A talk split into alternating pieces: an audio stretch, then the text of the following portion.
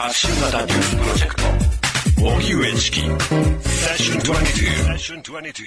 セッション 22TBS ラジオキーステーションに。荻上チキと、南部ひろみが生放送でお送りしています。ここからは特集メインセッション。今夜のテーマはこちらです。メインセッション。探求モード。映画レ・ミゼラブルのラジリ監督インタビュー。人種、宗教、貧富の格差、現代フランスが抱える問題とは？今夜はカンヌ国際映画祭審査員賞に輝きアカデミー賞国際長編映画賞にもノミネートされたフランスの映画「レ・ミゼラブル」の監督を務めたラジリ監督のインタビューをお送りします。映画「レ・ミゼラブル」はビクトル・ユゴーの小説「レ・ミゼラブル」にも登場するパリ郊外のモンフェルメイユを舞台にした現代劇です。物語は小さな事件をきっかけに動き出します。近隣にテントを張っていたサーカス団が悪ガキにライオンの子供を盗まれたと怒鳴り込んできたのです。そんなただのいたずら騒ぎから取り返しのつかない事態に陥っていく貧困層の人々の姿をモンフェルメイユで育ち現在もこの地に暮らすラジリ監督の実体験をもとに犯罪防止班に配属された警官ステファンの視点を通して描かれます今夜は人種差別法貧困な格差ヘイトスピーチなど日本と同じように課題を抱えるフランスの現状を監督のインタビューを通じて考えていきたいと思います。えー今夜は、えー現代フランスが抱えている問題などについてゲストの方に解説してもらいながらラジリ監督に行ったインタビューを聞いていきたいと思います。えー同志社大学社会学部教授の森千佳子さん、よろしくお願いいたします。よろしくお願いします。こんばんは。よろしくお願いします。よろしくお願いします。ええー本日はスカイプでそう参なんですね加ということになります。はい。えー森さんのご専門は国際社会学で著書に排除と抵抗の郊外フランス移民集中地域の形成と変容などがあります。はい。森さんは普段はどういった研究をされていらっしゃるんでしょうか？はい。あの、今、世界で人の移動がまあどんどん活発になっていて、まあ、そういった中で多人種、多民族の人たちがまあ同じあの国だけではなくて同じ地域で一緒に暮らすっていうそういう状況が増えてる。うんそういう場所で、まあ、どういった、まあ、課題が生じているのか、え差別や排除に対してどういった取り組みを行っているのか、そういうことを研究しています。はい。この映画、レ・ミゼラブル、森さんはどういうふうにご覧になりましたか？実はあの私自身、まあ、今言ったような問題をあのフランス郊外の団地を舞台にあのずっと大学院の時から研究してきたんですが、はい。実はこういったその郊外団地をえ描いた映画っていうのはこれまでもたくさん撮られてきていたんですう。ん。で、えしかし、まあ、このレイ・ミゼラブルのやはり面白さっていうのは、まあ、監督自身がこの団地で育った当事者であったと。えーこれまでの作品はやはりその外の人間が、まあ、描いた作品が多かったんです。うんまあ、そういった意味で、まあ、非常にあの貴重な作品である。ただ同時にあのドキュメンタリーではなくて、監督のやはり実体験に基づいてはいるけれども、フィクションである。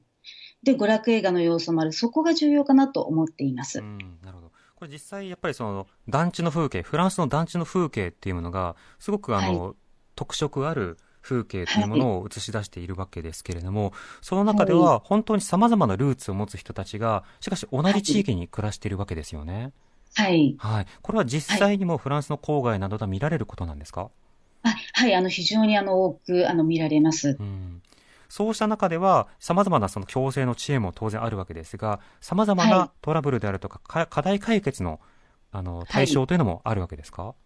そうですね。で、あの、まあ、この映画でも、あの、これからあのきっと監督のインタビューにも出てくると思いますけれども、はい。まあ、その一緒に暮らしていくことが、まあ、どのように難しいのかっていう部分が描かれていますが、うん。ただ、ただ同時に、あの、そういった中で違ったルーツを持った人たちが一緒に遊んだりとか、そういった日常の風景が非常に描かれてるっていうのが、まあ、同時にこの映画の魅力かなっていうふうに私自身は思っています。うん。大きなストーリーとしては、各はい。そのクラスターごとというか、各集団ごとの対立が描かれているように見えるわけだけれども、例えば生活レベルとか、例えばはい子供同士のそのコミュニティとかっていうのは、いろんなものがこうは混ざっていたりもするわけですよね。そうですよね。ですから、あの、非常に子供が遊んでるシーンっていうのは、あの、結構重要だなっていうふうに私は思っています。あとは、あの、例えば団地の部屋の中でお母さんがあの別のママたちを一緒に集めて、はい、あのまあ、やってる、あの、やりとりしてるシーンもありましたけれども、うんあの非常に大きな、まあ、この映画に描かれているストーリーっていうのも重要ですが、いろんなところでそのバラバラでありながらでもつながってるっていうところが、まあ、作品に描かれた、その上に私は見ました。うんでは今日はですね、ラジリ監督のインタビューの様子を聞きながら、実際のそのフランス社会などで抱えているような、そうしたその団地などの、まあ、様々な風景も解説していただきたいというふうに思います。森さん、今日はよろしくお願いします。よろしくお願いします。では早速、ラジリ監督のインタビューの様子をお聞きいただきたいと思います。まずは、ビクトル・ユゴーの傑作、レ・ミゼラブル。これと同じタイトルをつけた背景や理由、そして舞台となった街の様子などについて伺っています。よろしくお願いします。Merci. はい。Merci. Merci de nous inviter aussi. Merci to you. 今回あのフランスのモンフェルメイユという土地が舞台で、こちらはあの生まれ育った土地であるというふうにも聞いています。で、タイトルからもわかるように、映画、レ・ミゼラブル、まあ舞台でもありますね。舞台と映画の作品、レ・ミゼラブル、もともとは小説ですけれども、あの、そうした作品というものと同じような土地を題材にして、しかもタイトルもそこから借りています。映画の舞台にするということは、その場所にもいろいろな象徴とか意味などが付けられると思いますが、うん、モンフェルメイユという場所は、今はどういった意味を持つ街として取ったんでしょうか、ビクトル・ユゴーの作品自体も社会の悲惨な状況というものを描いていましたし、小説自体もモンフェルメイユを舞台の一部にしています。モンフェルメイユの街には今なおビクトル・ユゴーのレ・ミゼラブルに出てくるテナルディエ一家の家があったりとか、ジャンバルジャンの水飲み場がまだあったりと、特別な絆というのが私の住んでいる場所にはあるわけです。しかも、やはり文学の金字塔のような作品ですから、そういう意味で、レ・ミゼラブルというタイトルを付けさせていただきました。テナルディエの宿がある、その象徴的な場所であるわけですけれども、うん、そのテナルディエに対して私たちは、やっぱりその生きるために何でもする、うん、ある意味では卑怯な、しかし最も人間らしい存在として描かれている、うん、それがあのユゴの小説だったと思います。そうですね。小説の中でもそうでしたけれども、我々の地区でも自分たちがサバイブする必要がありました。もちろんサバイブする方法は小説の中と現在の私とは違いますあの頃は本当にあの一切れのパンを盗むということが自分たちが生きていくための方法と同じではないんですがああいう社会的な悲惨さが今にも残っています現代のモンフェルベイユというのはどういった街なんでしょうか？Actuellement, Oh, c'est devenu, euh... 実は今、感じのいい住宅地に変わりつつあります。昔はゲットーだった時代がありましたが、ご存知のように2005年の暴動があったため、モンフェルメイユというと非常に治安の悪い郊外地区のシンボルのようになっていました。ですが、その後資金が投入されて、我々の住んでいるボスケ地区にある昔の団地が取り壊されて、新しい団地になったり、昔はなかった路面電車が敷かれたりと変わりました。ですがまだ昔のゲットーの面影が残っています。でも随分面影は変わりました。この作品ではそういう再開発がされる前の一つの歴史的風景というものを残すあるいは再現するというような側面もあったんでしょうか？自分が生きた時代の現実っていうものをまだゲットーのあった時代の現実というものに今回映し出そうというふうにしたわけです。少し街の様相というものは変わってきていますがそれは本当に最近のことでここ数ヶ月のことなんです僕自身がそういう恩恵に預かった建物に住んでいるのもここ数ヶ月のことで様相は変わったわけですけどもこの作品で描かれているのは僕が知っている過去10年ぐらいの姿を描いています。はい。あの、森さん、この監督の映画の舞台となっているモンフェルメイユなんですけれども、これは一体どういった場所なんでしょうか？はい。あの、この、まあ、先ほど郊外って言いましたけど、まあ、郊外って言っても、あの、いろいろな場所がある。例えば、の、ベルサイユ宮殿のあるベルサイユも、まあ、郊外ですし、うんはい、あとは前の大統領、前の前の大統領だったサルコジー大統領が住んでた、例えばヌイーっていうフランスで一番あの富裕層がたくさん住んでる地域も、ある意味で地理的には郊外なんです。はい、ですが、大抵そういったお金持ちの郊外はひあの西側に集まっていて、まあ、このラジリ監督の,、まあ、この映画の舞台にもなったモンフェルメイは、まあ、むしろ東側で、まあ、昔からその東側に労働者が集まるっていうことが、まあ、北と東に集まってくることがあったんですけれども、うん。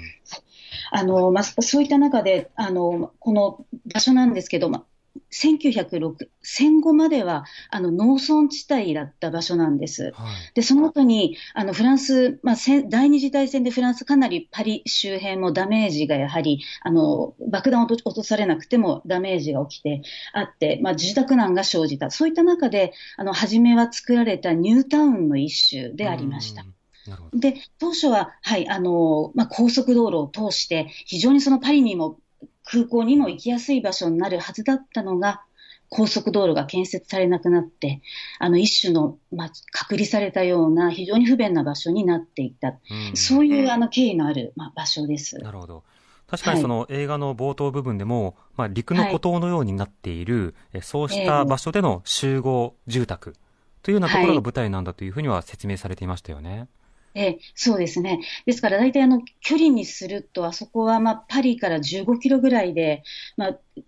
東京でも都心から15キロっていうとそんなに遠くないイメージがあると思うんですけれども、はい、非常にそういった面で交通の便が悪くて、あの電車とバスを乗り継いで行かないといけない。映画にも出てきたと思うんですけど、うん、そういうシーン。何時間もかけてと。そうですね。はい。はい、だいたい1時間半とか、あ下手するとうまくつなぎが悪いと、もっと時間がパリにまで来るのにもかかってしまう。そんな場所です。なるほど。ということは、いずれこの街は発展するっていうような希望が、あの、一時期はあった。戦後間もなくはあったわけですけれども、はい、それが開発が途絶えることによって、ある意味、その閉ざ、閉ざされてしまうというような、そうした経緯があったんですね。はい、一つはそういうことです。はい。うん、なるほど。それから、あの、先ほど、あの、監督のインタビューの中では、このモンフェルメイユは、まあ、ゲットーの象徴的な場所で治安が悪いというようなイメージがあった。で、暴動のイメージもとても強いという話がありましたけれども、はい、この頃のイメージとは一体どうなんでしょうか？暴動のあった頃、はい。はい。あのー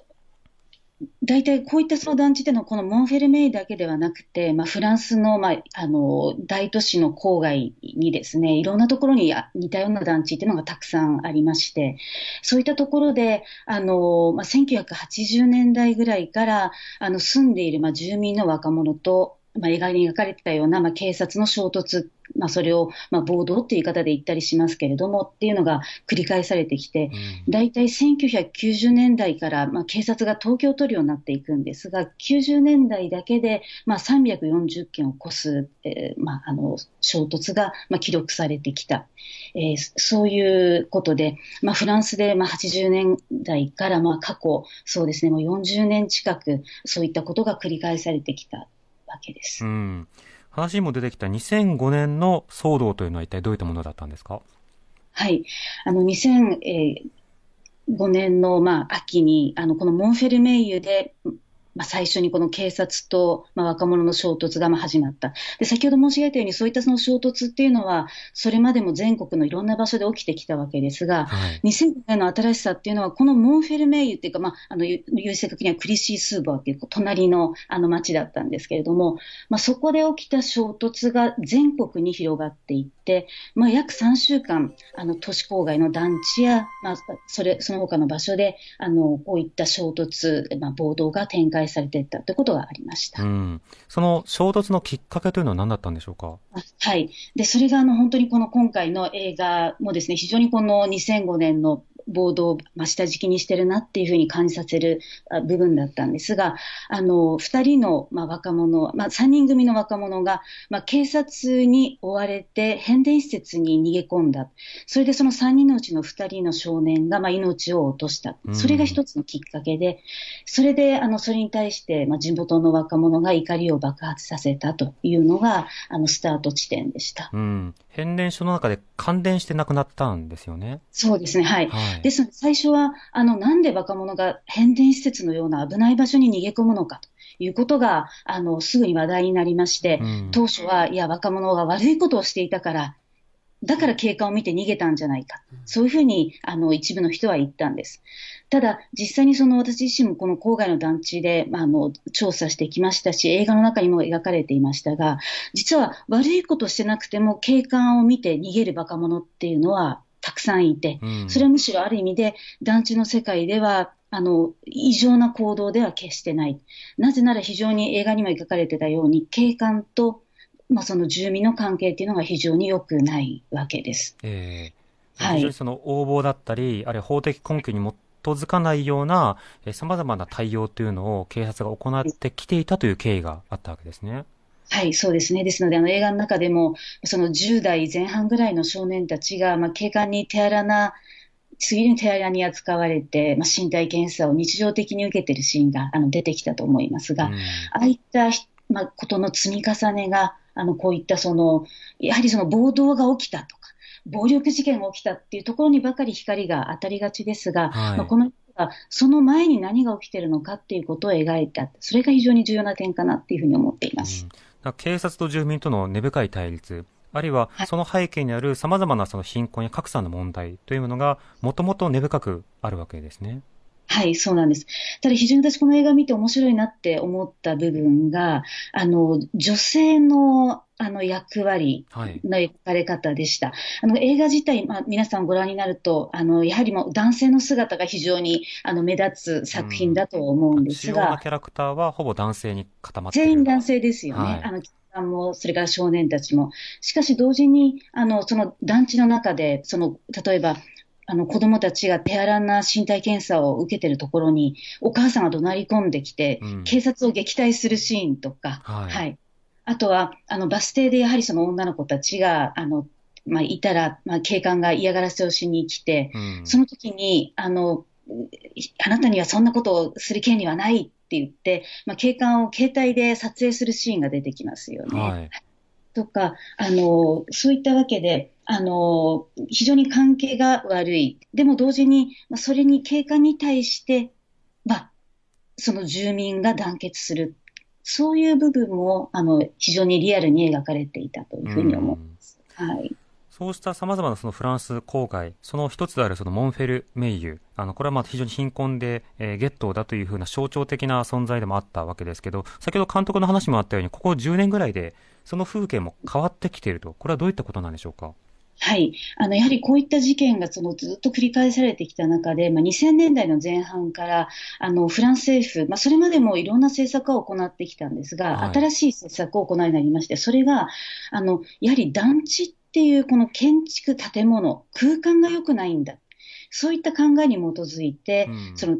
郊外のハード面を変えていくと。まあ、資金を投じて、はい、あのまあ、団地大きな団地を壊して、まあ、小型の建物に変えていくっていう、そういう事業が、まあ、2000年代前半から行われるようになってきまして、うん、今回、先ほどラジリ監督がインタビューでおっしゃっていたのも、あのまあ、今回あの、ね、2005年の暴動の後にも、そういった事業がモンフェルメイで行われて、街の景観が変わってきたっていう話だったと思います。うん、その景観が変わっ、しかも建物が変わるということは、人と人とのつながりも変わらざるを得ないわけですよね。そこがの非常に重要な部分でして、ですので確かにその団地の老朽化が非常にあの進んでいて、例えば、まあ、十何階の建物なのにエレベーターが例えば機能しないとか、うん、あのそういった問題を抱えていた団地も多くありましたので、まあ、一方ではそういったそのハード面を、まあ、変えるっていうのは重要なことだと思うんです。ただ同時に映画にも描かれていたように、非常にやっぱり団地の中の世界っていうのは、あの、隣人同士のつながりとか、あの相互扶助の、まあ、あの、様々な、あの、あり方っていうのも、あの、実際には存在していて、あの、ハード面を変えれば、あの、すべてが良くなるかというと、そうでは、そうとは言い切れないという現実があって、例えば元々あった関係がバラバラになってしまうとか、そうすると新しい関係をどうやって生み出したらいいのか、そんないろいろな新たな課題が生まれてきていると思います。うんもともと公助が非常に弱いからこそ、あの、はい、団地の中でのつながりを共助として支え合っていた面もあったわけですが、これともすれば、建物は変えた。でも、パブリックサービスなどは充実しないとなると、あの、つながりがむしろ弱くなって苦しむことだって起こりうるわけですよね。まさにそのです。ので、あのこれまでやはりそのこういったその団地において、まあ、今、その公助、共助の話が出てきましたけど、重要なやっぱり役割をあの担っていたのが、まあ、アソシアションという、まあ、NPO です。地域の NPO で、まあ、その地域の NPO のまあ主要なアクターっていうのは、やはりその地域に住んでる人たちとか、うん。ああいったその団地の中でも、まあ、この映画にはあまり描かれていませんでしたけれど、やはりあの大学まで進学して、あの行く人たちっていう、まあ、人たちがいると。で、そういったその団地の中でその力のあるアクターたちっていうのが、まあ、その住民をまとめたりするのに非常に重要な役割を、まあ、担っているような、まあ、構造があったわけですが、うんあの、はい、やはりそのハードが変わると、そういったものをまた新たに作り出していかなければならないっていうことが、まあ、状状態が生まれてきます。はい。で、その中でやっぱり映画の中でも、あの、宗教、例えば団体が現れたりとか、ええ。はい、様々な、あの、そうですね、あの、現状っていうか、あいろんなアクターが描かれていたとは思います。うん。実際のそのモンフェルウェイユのその、まあ、再開発というのは、い。あの、まあ、成功失敗という二択では当然表せないと思いますが、えー表面上は非常にその綺麗な街並みというものを作った。一方で実際にその起きた現象というのはどういったものだというふうにご覧になってますか？あの、確かにその路面電車がまあ引かれるとか、あと、まあ今そのグランパリって言って、そのパリをまあ拡大しようっていう、はい、あの、計画の中でも、まあ同時に起きていることだとは思うんですけれども、ただ、あの、今までもそうやってそのハード面は、あの、綺麗になったけれども、結局その住民が抱えている問題っていうのは、あの、様々な問題で、まあ雇用もそうですけれども、まあ自分たちが受ける差別、えー家族の問題、そういったものは単に箱を変えたからって変わるわけではないと。なので、あの、まさにそういったその箱を変えて、じゃあその中のソフトをどういうふうにしていくのかっていうことは、あの、すでにモンフェルメイユよりも早く早い段階で、あの、再開発が行われた地域でも、まあ、未だに課題として残っている。うんそのようなことを考えると、あの、まあ、簡単にやはり成功であるとか、まあ、同時に失敗であるとも、あの、簡単には言えないと思いますけれども、様々な課題が残っているということは言います。はい。そうした中で、その中でどういったコミュニティが存在しているのかということも、ラジリ監督はインタビューで答えています。えー映画レ・ミゼラブルで描かれたものについて伺いました。この作品では、その物語の一人一人の登場人物の幕が、まあ、ボタンの掛け違いのようにこうずれていく、それがまあ最後のエンディングにつながっていくほどの、まあ、分断というものを作っていくわけです。で映画を見ている人はそこに対して手出しができないと。もう少し話し合えば、あれ誤解が解ければ、あの少しは別の結論になったかもしれないのにという、歯がゆさをその感じる点というものがあると思うんですよね。こうしたその小さなコミュニケーションの掛け違いが大きな暴力につながってしまう可能性、これはまさにヘイトスピーチなどの課題につながると思うんですが、こうしたそのヘイトの怖さというものを映像にするにあたって、今のフランスの現実なども大きく参照はされたんでしょうか？まさにその通りです。コミュニケーションの不在というのが私たちの住む郊外にも起こっているわけです。私たちの住む郊外では外部の世界とのコミュニケーションが成り立っていないし、警察とのコミュニケーションというのも成り立っていない。あるのはただ単に権力とのパワーバランスみたいなものしか存在しないわけですよね。そして郊外だというだけでとても危険があり犯罪の温床になっているとステレオタイプのレッテルみたいなものを貼られていく。その中で溝というのが外部の人間たちと私たち郊外の住民たちの間でだんだんと大きくなっていくわけです。ですからまさにそのコミュニケーションの不在というものと知識の不在というものもあります。他人に対して興味を持たない。そして知ろうとしない。そういうところから人種差別というものも生まれてくる。それが出発点だと思うんですね。私なんかもう郊外のモンフェルメイユに住んでるって言ってもすぐにああそういうところかっていう風なレッテルみたいなものを貼られたりします。そういうところで知ろうとしない人たちのシャッターを閉められてしまうわけです。映画の中のライオンの子供を盗んだなんていうのは本当は些細なことなんですよ。夏休みに子供たちはちょっと退屈してライオンを盗んじゃった。そういう些細なことがおっしゃる通りのコミュニケーション不在。ボタンの掛け違いで本当に暴動のような形に発展していくんです。うん。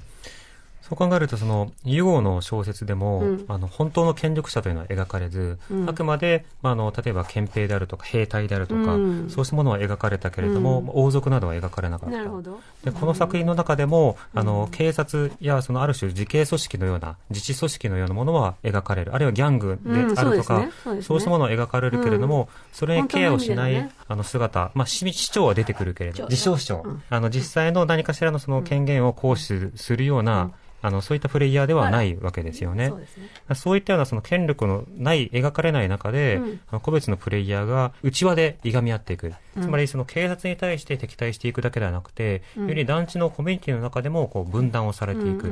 そういったような分断というものは、うん、まさに現在進行形で起きていることだと思うんですが、この分断が和解に向かうというような希望のようなものも、のほのめかしも描かなかったというのは、これは意図的に行ったものなんでしょうか？実は、ビクトル・ユゴーでも、本当の意味での権力というか、政治の思想家っていうのは出てこないです。もう私の作品にも、政治というものが、行政側の政治家は出てこないわけですけども、これが現実なんですよ。本当にそういう行政側の政治家が何とかしようっていう、そういう存在自体のですね、不在なんです。だからこのスティーブが演じる市長が僕が市長だっていうふうに自称することができるぐらいの政治的な枠組みがない。自分たちで勝手にやればというふうに放棄された場所なんです。だから本当であったら例えば今回引用としてユゴーのレ・ミゼラブルから悪い人間はいない。そもそも育てる人間が悪いだけだっていうのを引用したのは、その育てるっていうのは本来であれば政治家であるべきなんですよ。だから政治家に対してあのフレーズが投げかけられているところがあって、最初にそういううまくいかないことの原因は政治の不在、政治に見捨てられた場所という考え方があります。一方でその大衆の連帯のできなさというのも描かれてたと思います。うん、ユゴはその大民衆の歌を歌う大衆の側が、まあ、なんとか連携をしていく、それによって権力に戦っていくという姿がありましたけれども、どうん、この作品の中では民衆同士が分断されたまま断片的な風景しか見れないというようなものが描かれていた。うん、で日本でこの映画を見てわからないのは、その例えばムスリム同胞団やロマや、あるいはそのゲットーの子供たちなどが互いにどんないがみ合いをしているのかというような文脈が少し分かりづらいところがあります。その背景についても少し教えていただけますでしょうか？まモンフェルメイユの中でも低所得者の団地であった非常に細分化された地区のことをボスケ地区と言います。ボスケもすでに27種類の民族が共存しているわけです。つまり27グループが一緒に共存というか一緒に共生しているという感じです。そういうところではやはり混ざろうとはしないんですその27の人種の違うフランス人たちはもちろんちょっと話をしたとしてもやっぱりその自分たちの殻に閉じこもる。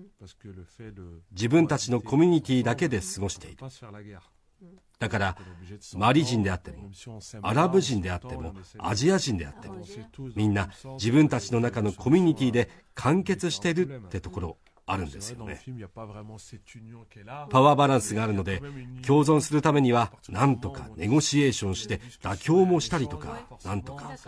うまくいくようにというふうな話し合いっていうのは違うグループの中でもあるので共存していこうっていう意思はあるんです。おっしゃるような連帯というビクトル融合的な情熱的な連帯のイメージっていうのはないんですけれども実はそれぞれのコミュニティの間の絆っていうのはその地区でうまく暴動が起こらないように存在しているわけですそうした意味だと、その、まあ、ある種ネゴシエーションはあるけれども、大きな連帯と抵抗っていうような格好には簡単に回収されない。やはり、ビクトル・ユゴーの時代と社会が随分と違ってきているというふうに思います。ユゴーの時代も政府、国家、というものは存在したと思いますけれど今の方が国家権力は大きくなっている。そんな中で一人一人の個人ってすごく自己中心的になっていると思うんです。だからどちらかというと我々の時代を牛耳っているのはキャピタリストの資本主義だっていうふうなもんですね。自分たちだけが良かったらいいっていう人たちが増えている。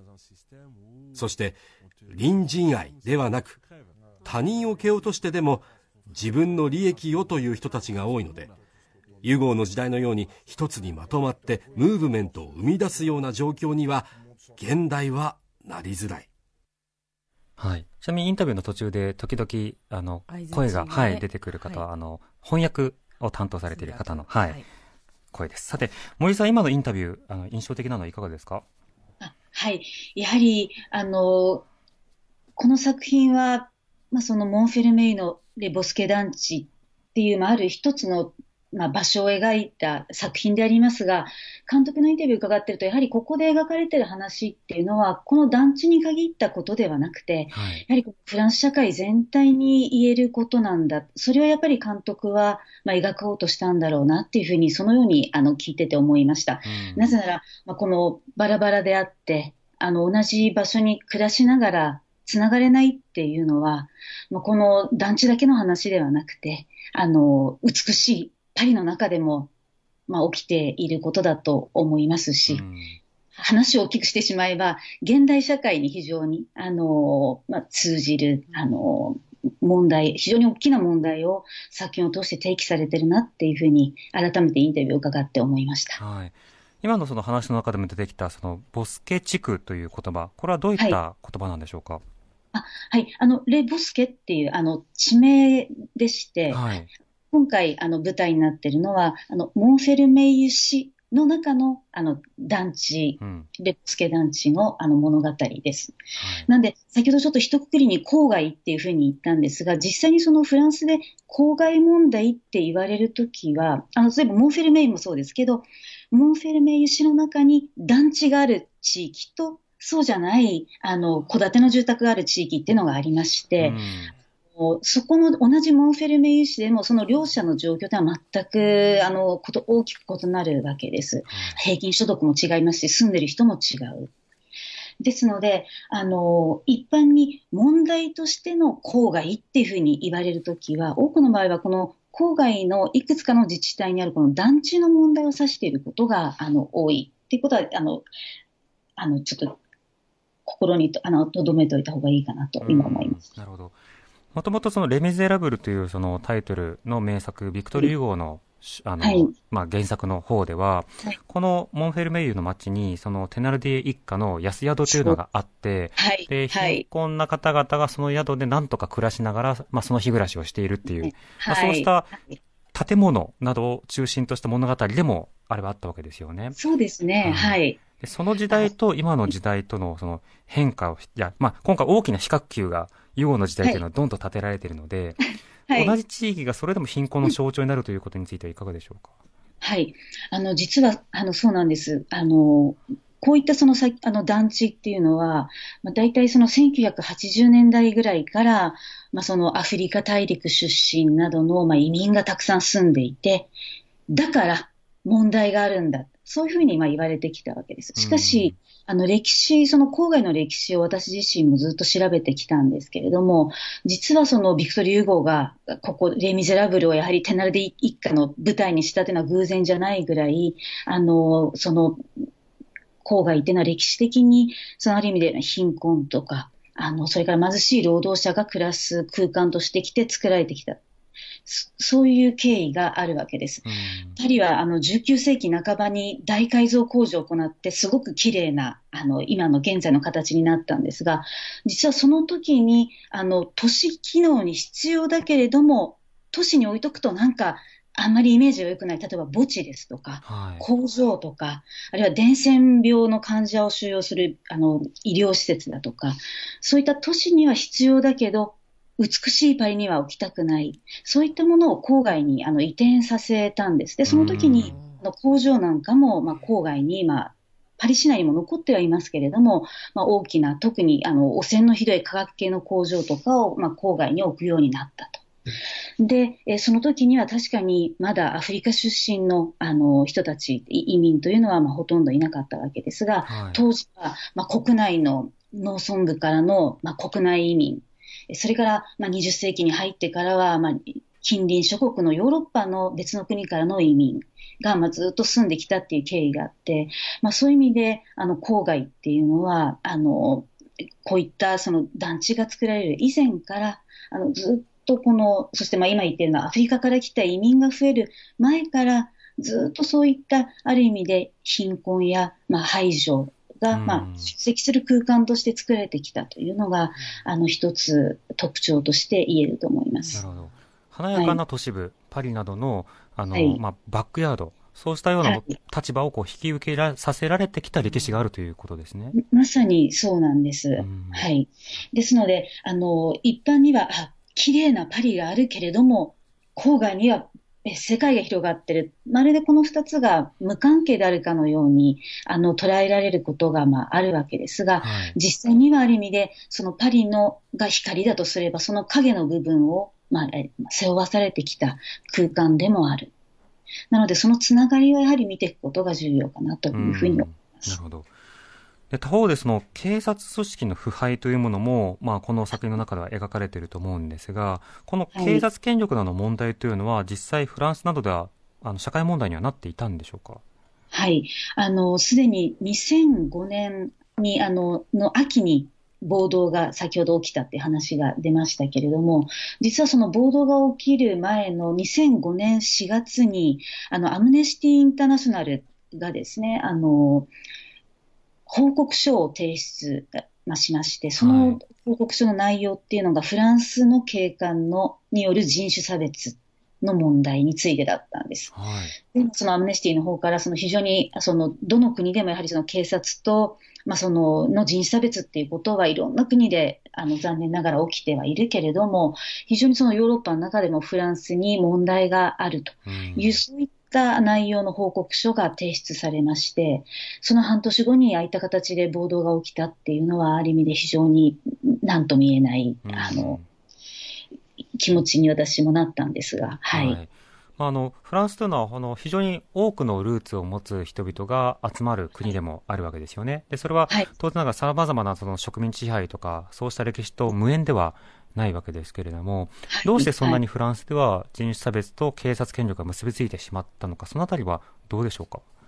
はい。あの、まあ、今その確かにアムネスティの報告書は出ましたけれども、同時にそのフランスは、あの、ある意味でその警察に人種差別の暴力があるっていうことについての反対運動っていうのも非常に強く起きていて、やはり問題があるっていうことを意識することで、統計などが取られていったり、調査が進んでいくので、まあ、一概にフランス側の警察が他の国に比べて、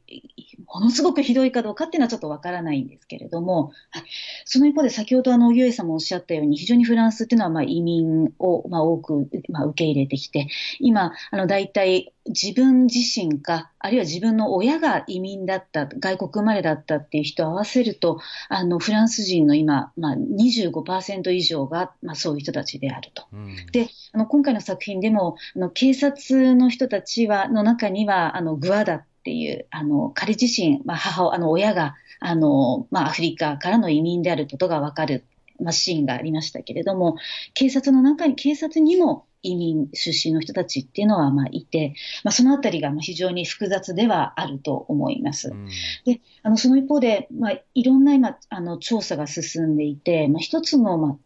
問題として挙げられているのが、やはりその、あの、警察と地元の人たちの、まあ、コミュニケーションがうまく取れてないっていうふうにラジリ監督もおっしゃっていましたが、ああいったその、郊外の団地に派遣される警官には、若手の人たちがすごく多いっていう問題があります。あの、年功序列制になっていまして、あの、ポイント制で、あの、自分が配置されたい希望、場所の希望を出すことが、まあ、できるシステムになっているんですけれども、あの、多くのやはり、警察官は、ああいったやっぱり団地での勤務っていうのを希望しない人が、まあ、多いと。で、そうなると結果的に若手で、あの、経験が、いい経験であっても、まあ、経験の浅い人が、まあ、配置されてしまうっていうようなことが、まあ、起きてくる。で、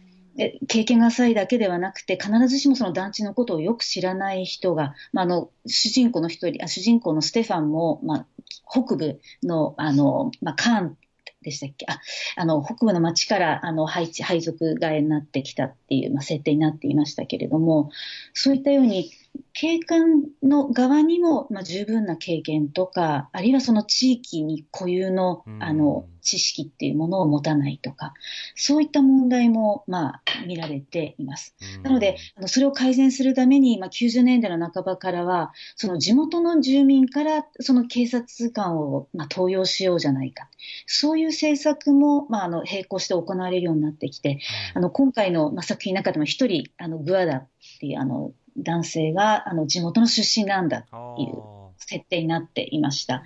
なんで、あの、いろいろ問題が起きていて、改善をしようっていうことで、様々な取り組みが行われてきたことは、あの、事実であって、あの、なんですけれども、結果的に、まあ、まだまだうまく改善しなきゃたくさん残ってるということでしょうかね。なるほど。さまざまなその不満というのは高まる一方で、その政策的なオペレーションがうまくいかないと、そのまあ、実際の警察のニーズと警察の能力、需要と供給の間にものすごいギャップが生まれたまま放置されてしまうというような、そういった状況が生まれるわけですよね。はい、はい、全くその通りだと思います。で、やはり同時にやはりこれは、あの、警官と若者の衝突であるけれども、背景にあるものっていうのはもちろんそれだけではないわけです。うん、例えばこの映画作品はちょうどその7月の、あの、まあ、ワールドカップの直後の、はい、まあ、ある一日を描いた作品でありますが、ご存知の通りフランスっていうのはバカンスを非常に重要に、重要視する国で、えー、あの、今でも、その、日本に比べてもたくさんその非常に休暇を取って、家族で休暇を取って楽しむっていう文化が非常に根付いている国であります。はい、で、なので大抵7月、8月っていうのは、パリに人はいないんですよね。みんなバカンスで出かけていくんで。ところがやっぱりこのポイントは、団地の子供たちはいるわけですよ。団地にみんな。それはやはり、そのバカンスに出かけるにはお金が必要で、でも、あの団地に住んでる子供たちの多くは、あの、やはりその家庭が、あの、所得が低いので、バカンスに出かけられない。でも学校もないから、ずっとそこにいるしかないと。で、そういったまあ、ですから、まあ、社会、まあ、貧困問題、所得の問題とか、あるいはその、まあ、教育問題、そういった問題も背景にあった中での、あの、警察と、まあ、友達の対立があるというところで。夏休みの退屈っていう言葉をね、監督言ってたわけですけれども、その退屈を紛らわすにも実は格差が存在してるんだっていうようなことが構造的にはあるわけですよね。はい、はい、そうです。そのあたりの背景の話もですね、お知らせの後、さらに森さんにも伺っていきます。一旦お知らせ。Session 22. Session 22. TBS ラジオキーステーションに生放送でお送りしている荻上チキセッション22今夜のメインセッションは映画レ・ミゼラブルのラジリ監督インタビュー。人種、宗教、貧富の格差現代フランスが抱える問題とはというテーマで、えー、今夜はスカイプで同志社大学社会学部教授の森千佳子さんを、えー、お迎えしております。森さん、はい、引き続きよろしくお願いいたします。よろしくお願いしますスカイプで迎えるっていうのはいい表現、はい、そうですな。なんて言おうかなっていう。いつもの癖で途中まで行ったっていうけど、はい、合ってます、大体、はい。森さんよろしくお願いします。お願いします。では、あの、インタビューの続きをお聞きいただきたいと思います。えー、続いてはですね、ラジリ監督に、こうしたフランスの様々な問題を描くことの意味、そしてその反応や表現の自由などについても伺っています。この番組で、えっと、これまで例えば是枝監督万引き家族の是枝監督にインタビューした時に是枝監督は万引き家族を取ったことでバッシングを受けるわけですよね、あの日本をこんなひどい国かのように描き上がって。日本国内でね。そうですね、でポンジュの監督もインタビューしましたけどスノーピアザーの時にも、あのやはりスノーピアザーを取ることで韓国をこんな貧困国家とか格差の象徴のように描くなというふうにも批判をされたわけです。韓国政府から。そうですね、でケンローチ監督にもインタビューをしたんですけど、あのやっぱりダニエル・ブレイクなどを取ることで、イギリスをこんなにひどい貧困国家のように、うん、はい、あ描くな、つまり反英映画だというふうにこう言われた。その、しかし国のまあ、暗部なり地部を描くことは、その国を否定することではなく、その国の愛からこそ、あるいは市民への、まあ、権利からこそ表現するという思いが皆さんあったわけですが、ナジュリ監督はいかがでしょうか？そうですね。やはり、聞きたくないというものを政府などに提示すると、すごく反応するわけですよね。政治家というのは、国のポジティブな面というものを示したいわけです。でもアーティストの僕らはそうではないです。現実というものを提示しようとしているわけです。今回の作品に対してでもやはり政治家ではなくて我々の国にも少数ですが極右のグループがいるんですね。僕らがそういう意図が全くないところで言いがかりをつけるようなクレームをつけたりとかするわけです。アカデミー賞にフランスを代表する作品としてノミネートされたわけですけれどもそれに対しても郊外出身の黒人が作った映画が僕たちの国の代表の作品なのかっていうところで非常に過激な意見が僕らの耳にも入ってくるんです。もちろんみんなに気に入られるような作品を作れるわけがないですよね。僕らはアーティストですからそれを認めようが認めまいが気に入ろうがいるまいがそれを提示するのが僕たちの役割だというふうに思っているわけです。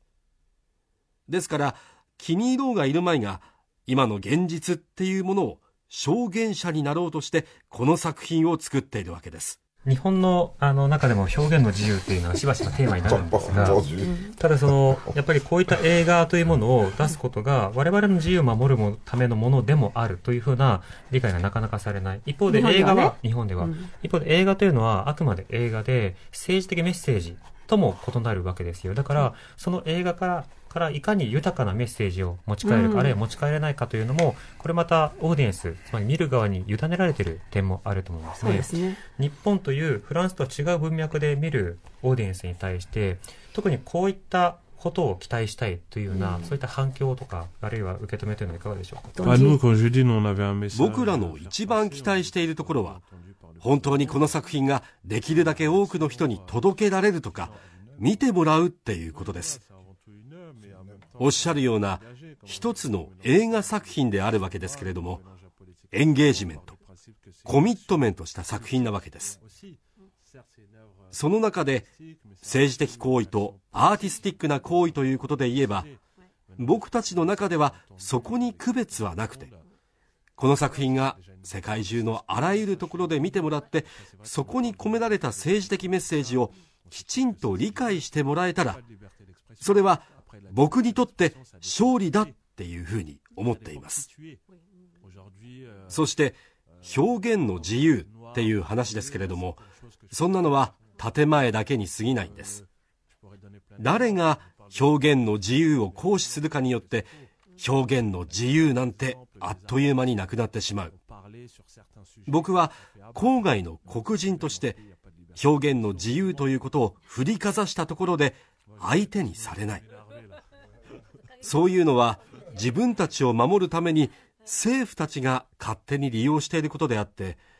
もしアーティストたちがそういうふうな表現の自由だということで自由に表現してしまったら、すぐに叩かれるのがオチですよ。だから、表現の自由は僕らの国に存在してるなんていうフランス人っていうのは嘘をついていると思いますよ。日本で耳が痛い話ですけれども。長いインタビューでしたけど、本当にありがとうございました。あ、thank you. さっき、merci. ありがとうございます。はい。森さん、あの、最後、力強い言葉でラジリ監督インタビューを答えていただきましたけど、今のインタビューいかがですか？はい。あの、いや、非常に、あの、フランスのアーティストらしい、あの、お話だなと思って伺っていました。というのも、やはり、日本とフランスでやっぱりこの政治とか政治的っていう意味の、まあ、指し示す、こう、なんて言うんでしょう、定義にやっぱり若干ずれがあるというか、はい、あの、日本ですとやっぱり政治っていうと、割とこう狭い意味で、あの、政治活動に参加するとか、うん、そういったあの意味に、まあ、取られることが多いようにあの感じるんですけど、割とフランスはあのアーティストでもすごくその自分たちの作品の政治性をですね、擁護したりとか、あの、する人たちがすごくまあ多い。これはあの、アーティストだけではなくて、あの、今回の作品のテーマでもある暴動についてもそうなんですが、うん、あの、プロトポリティックっていうあの言葉がありまして、はい、政治以前の政治っていう意味なんですけれども。プロトポリティック、なるほど。そうなんです。ですから、例えば、あの、このフランスで暴動が起きるたびに、まあ、一方では、あ、また非行少年が悪さしてるっていう人たちがいるんですけど、その一方では、いやいや、これは彼らなりの、まだ政治にはなってないけど、これはプロトポリティックなんだっていうふうに言って、擁護する人たちもいるんですね。はい、今回作品で、あの、若者たち、まあ、少年たちは暴動に参加するわけですけど、その一方でおと、描かれる大人たちっていうのが、暴動に参加してないからいいかっていうと、決してそうではないと。うん、警察と癒着したり、で、自分の利益ばっかり考えて、あの、ああいうまあ、ちっともいい生き方をしていない大人たちが描かれています。なんで、私自身は結構このラジリ監督は、この暴動がまあ、最後描かれるわけですけれども、これは決して犯罪とか非行とかそういった意味ではなくて、もしかすると、まあ、さっきのインタビューにもありましたが、その政治性、うん、ある意味でその少年たちの持つ政治未満の政治性に